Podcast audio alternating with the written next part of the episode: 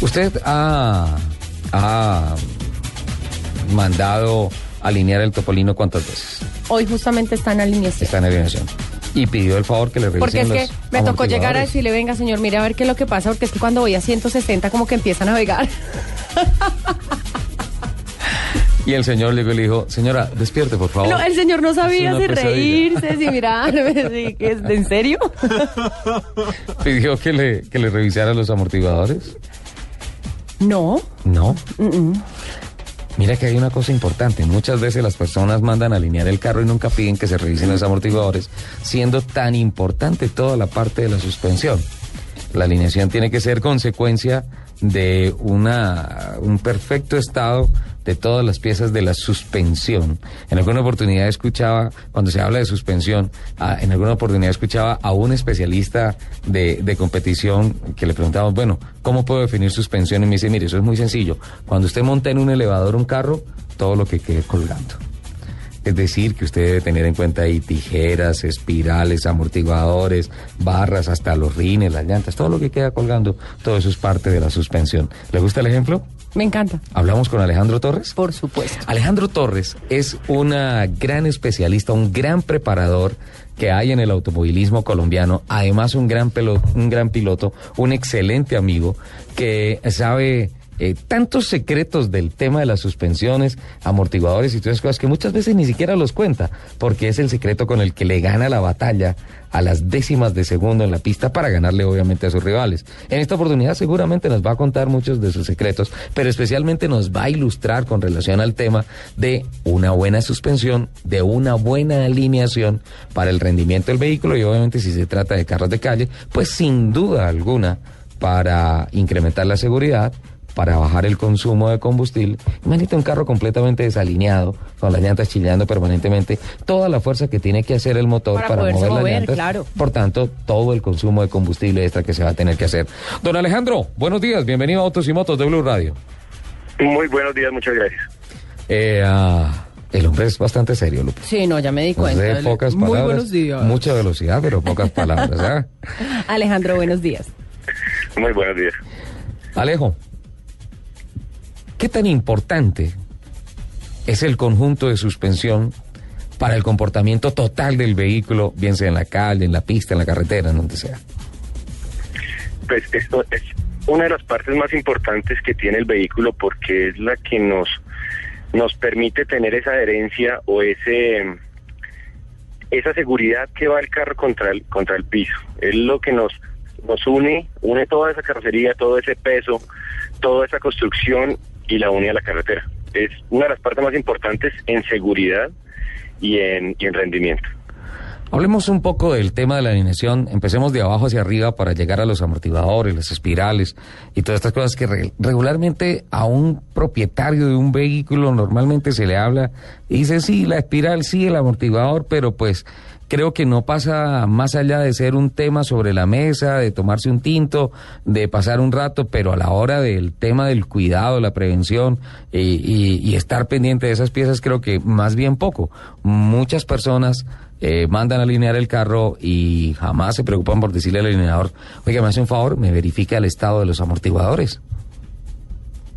Sí, e- eso es cierto. El, realmente en, en el proceso de alineación, el alineador como tal debiera estar en la obligación de revisar la suspensión o revisar los componentes de suspensión, porque ellos van a dictar una geometría con la cual el fabricante ha diseñado el carro. Esto básicamente en la mayoría de los casos no se cumple eh, porque el negocio de la alineación es básicamente eh, poner el carro en regla, que los botones salgan verdecitos en la pantalla y, y sacar el carro lo más rápido posible. Es cuestión de, dinero, pero es importantísimo tener un cuidado especial sobre las piezas de suspensión, sobre todas las piezas que rotan y se mueven en, en ese en ese ámbito, porque obviamente eso es lo que lo que nos da que el paralelismo o que la o que la posición de la rueda con respecto al suelo sea sea la óptima. Entonces es es importantísimo generar un cuidado y un chequeo más, por ejemplo, en, en- en calles como las nuestras que son un poco eh, irregulares. que Un poco como para rally. Algo así. Un poco irregulares. Él es muy, Muy- diplomático. Sí, a la diplomacia ante todo. Y, el, y, es, y es increíble que, que eso uno, uno piense que no, porque obviamente el fabricante tiene un diseño completamente diferente para otras calles, para otro tipo de, de trabajo, pero aquí eh, los tiempos de duración de cada pieza se disminuyen notablemente. Entonces eso hay que tenerle muchísimo cuidado y muchísima atención porque eh, básicamente es seguridad y economía también. Entonces el, el, el, el tema de las suspensiones es, es bastante complejo. ¿Cuáles son las eh, fallas más comunes, por ejemplo, en el tema de los amortiguadores? Eh, empieza a filtrar aceite, se revientan. ¿Qué es lo que regularmente se daña en los amortiguadores? La falla más común en nuestras calles es que pierden, pierden su forma por golpes. Es la falla más común. Incluso un amortiguador no necesariamente pierde el líquido o se desarma o se rompe internamente. Y antes de eso generalmente tienden a doblarse o a, o a perder esa, esa geometría de construcción que están inicialmente diseñados. Eso hace inmediatamente que el carro no, no genere la alineación óptima, porque la mayoría de los carros que están ahorita en el mercado tienen como, como apoyo principal el amortiguador y en el momento en que eso se dobla con un hueco o algo, pues la, eh, hay varias medidas que se pierden inmediatamente en esa geometría y deja de ser óptimo ese resultado. Ese es el primer daño que se genera en los amortiguadores. Luego vienen daños como, como rupturas, rupturas de sello. Cuando uno el amortiguador eh, escapando líquido, es básicamente porque los elementos de contención de ese líquido se dañaron, muy probablemente por fuerzas excesivas de huecos y, y demás. Nosotros no completamos realmente en horas de uso eh, los amortiguadores, es muy rara vez que un amortiguador complete sus horas de uso de diseño y más bien están sometidos a cargas para los cuales no fueron diseñados y, se, y tienden a romperse internamente o los sellos o lo que te decía inicialmente en su estructura principal a doblarse. Alejandro, y cuando eso empieza a pasar, uno manejando el carro, ¿cómo lo empieza a percibir? Que, que realmente uno nunca, digamos que tiene un contacto directo visual con el amortiguador, que a toda hora, por ejemplo, algo diferente a un rin, a una llanta, que permanentemente uno se va a subir al carro y las ve ahí, están infladas, están bajitas, el amortiguador uno nunca lo ve. ¿Cómo empieza uno a detectar que, que hay algún problema con los amortiguadores? Bueno, los primeros síntomas es, por ejemplo, eh, empieza el carro a no sentirse al, yendo en línea recta, no va en línea recta. Ajá. De pronto tú empiezas a hacer un poco más fuerza hacia alguno de los de los costados en el timón, empiezas a sostener el carro eh, generando un poco de giros en el timón. Eh, de pronto se siente una vibración anormal en esos en, en el carro o sientes que, que las ruedas rebotan. Son son varios síntomas. Realmente realmente es, es complejo porque porque no todo el mundo está acostumbrado a estar pendiente del amortiguador. No es la función de, de manejar uno en el diario de las calles, eh, estar diciendo voy a estar pendiente del amortiguador, pero, son, son, son cositas que uno va sintiendo en el cambio del manejo. Más una persona que maneja su carro todos los días de una manera continuada, eh, que le sabe los ruidos, que le sabe qué hace su carro todos los días, cómo se porta. Uno empieza a sentir un cambio en ese comportamiento normal del carro y en, es- en ese punto, pues eh, es, es bueno empezar a buscar un centro especializado para echar un chequeo eh, con personas que puedan hacerlo visualmente o en las máquinas de alineación, que la máquina de alineación inmediatamente muestra un, un error de esos, de falta de alineación o de un daño en una pieza de suspensión. Cuando le dicen a uno, eh, señor Soler, los amortiguadores están reventados, o a cualquier usuario dice, no, no puede ser, si están nuevecitos. uno como que se niega, se niega a esa realidad porque pues uno dice, carambas, el golpe de los amortiguadores es muy duro. Pero, pero Además, uno- usted cómo le da a esa pobre gorda, mi no, yo soy un conductor muy suave, muy, muy, muy suave. El, el tema es que eso puede derivar en daños absolutamente mucho más costosos. Claro, el, el tener un amortiguador dañado, partamos que un amortiguador puede estar recién cambiado y se puede dañar. Nosotros estamos en la, eh, con la mala suerte que contamos con huecos demasiado grandes y esas fuerzas que se generan en un carro que pesa una tonelada, eh, cogiendo un hueco de ese tamaño, hace que los componentes dañen en cualquier momento. Un amortiguador puede estar con cinco horas de uso y, y se puede dañar. Ese es el principal, el principal inconveniente que tenemos nosotros aquí. El, eso puede generar en daños muchísimo más grandes. El principal daño que, que empieza a generar un amortiguador es el consumo irregular de la llanta. Cuando el amortiguador no, no está generando su trabajo, es decir, no está absorbiendo toda esa energía que tiene el espiral y el peso del carro como componente. La llanta empieza a no, a no tener un contacto eh, constante con el suelo, ella deja de rodar y empieza a rebotar Y cuando eso empieza a suceder en un carro, el consumo de la llanta se vuelve absolutamente crítico. Eh, básicamente puede estar, podemos estar hablando de, de un 50% más rápido de consumo con respecto a un carro que tiene un amortiguador bueno.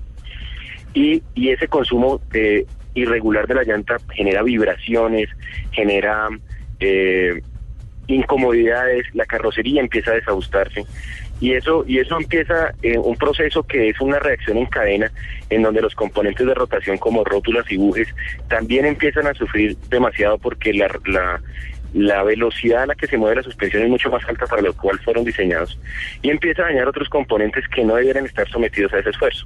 Entonces es, es supremamente importante como base de suspensión que un amortiguador esté en, en correcto uso y obviamente que sea el indicado para lo cual fue diseñado. Es decir, que por ahí se acabó el carro. Si no se le pone cuidado y si no se hacen las respectivas verificaciones y, y los cambios de los amortiguadores cuando sean necesarios. Eh, Alejandro, no sé, el, creo que hay un problema y es que cuando un amortiguador de pronto está reventado, alguna cosita, a pesar de eso, el carro se puede alinear. Sí, es el- difícil, el- pero se puede alinear. Sí, no, el, el, el hecho de que el amortiguador esté dañado en su funcionamiento interno no implica que no se pueda no se pueda alinear el carro. Lo que te decía al inicio, en el negocio de las alineaciones, muchas veces eh, los alineadores eh, solamente miran cierto tipo de medidas, omitiendo otras que también son importantes y que el carro igual da la alineación, igual tú lo vas a sentir bien, pero que no está generando su- eh, las medidas las medidas correctas si el carro está dañado internamente en su amortiguador, el carro lo podemos alinear, el carro va a salir bien, sino que va a seguir saliendo con un problema de amortiguación. Si el amortiguador, por ejemplo, está doblado, llegará el punto en que las medidas no dan y ya ya es, ya es algo totalmente extremo.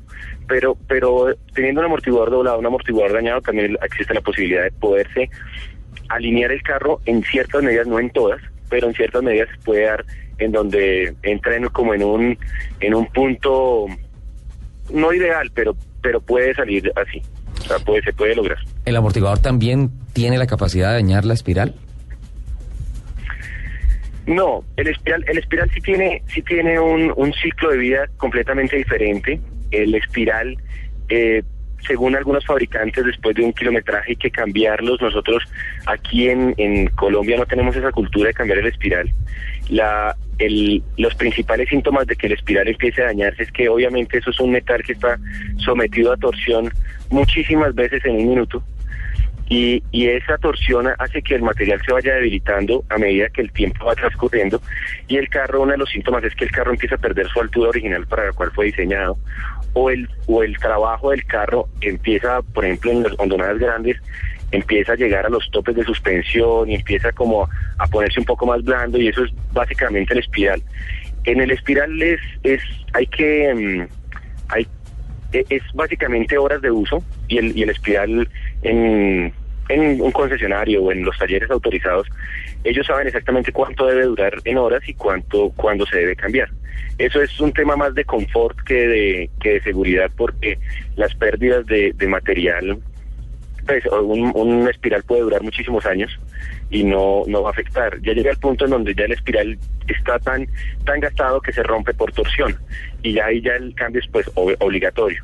Pero el, el espiral no, no está sometido a una, a una carga directa, más bien el amortiguador es el que, el que disipa esa energía de ese espiral y él es el amortiguador el que debe estar eh, recibiendo todo el trabajo de oscilación de ese espiral. Es, es, es algo así como diferente. El, el, el espiral depende del amortiguador para generar un buen, un buen funcionamiento.